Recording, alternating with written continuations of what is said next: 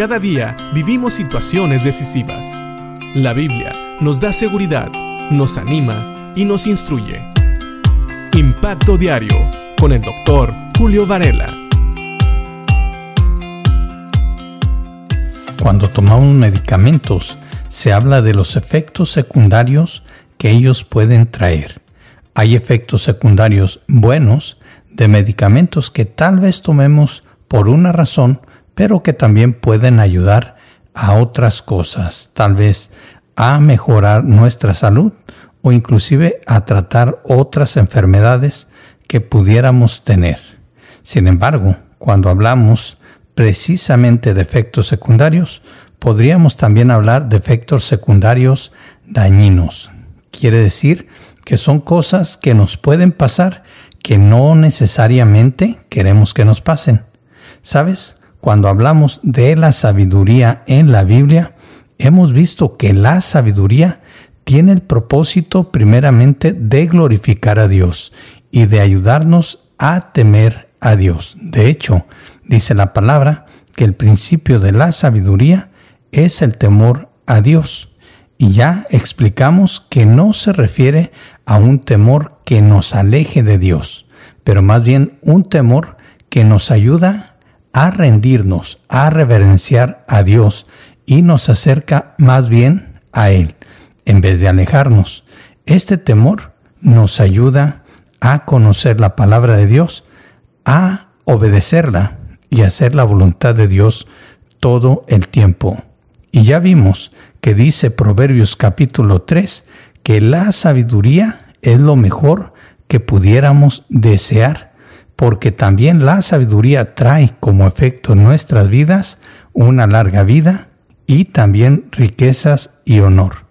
Pero no se queda solamente ahí. Fíjate bien lo que dicen los versículos 17 y 18 de Proverbios 3, que dicen así te guiará por sendas agradables. Todos sus caminos dan satisfacción. La sabiduría es un árbol de vida a los que la abrazan.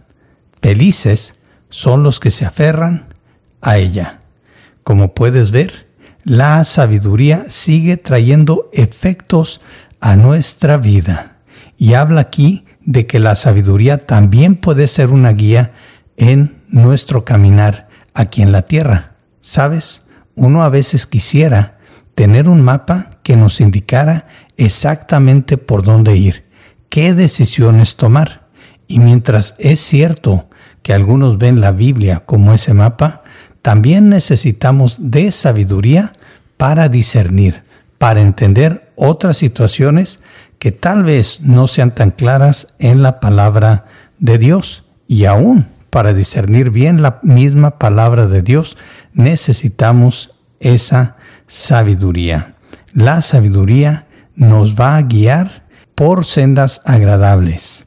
Dice aquí que todos sus caminos dan satisfacción, es decir, todos los caminos a los que apunta la sabiduría van a traer satisfacción a nuestra vida. Muchas veces nosotros nos dejamos deslumbrar y engañar por ciertos caminos que parecieran que nos van a dar todo lo que realmente necesitamos, pero con la ayuda de la sabiduría podremos discernir si realmente esos caminos nos van a dar esa satisfacción o no. Y sabemos, por lo que dice este proverbio, que si elegimos sabiamente es tal vez no una garantía, pero muy seguro que sí nos darán satisfacción. La sabiduría es también un árbol de vida a los que abrazan esta sabiduría y son felices los que se aferran a ella. Cuando era pequeño me gustaba jugar en un árbol muy grande y sabes, es algo muy agradable abrazar algo tan fuerte. Así es la sabiduría. Nos da esa seguridad que necesitamos es un árbol de vida a los que la abrazan y son felices los que se aferran a ella. En este mundo, con tantas corrientes que nos alejan de Dios, de su palabra y de una vida plena en Él, es bueno saber que podemos usar la sabiduría como un árbol bien arraigado del cual nos podemos afianzar para que esas corrientes no nos lleven por todos lados. Sabemos que esto es la sabiduría de Dios y que la palabra de Dios es esencial para tener este tipo de sabiduría, que también le podemos pedir a Dios mismo. Así que pensemos en todo esto y mira todos los buenos efectos que la sabiduría trae a tu vida. La sabiduría trae una larga vida, también trae riquezas y honra, pero también nos guía por caminos que dan satisfacción y nos sirven como un ancla, nos hacen felices si nos aferramos a ella.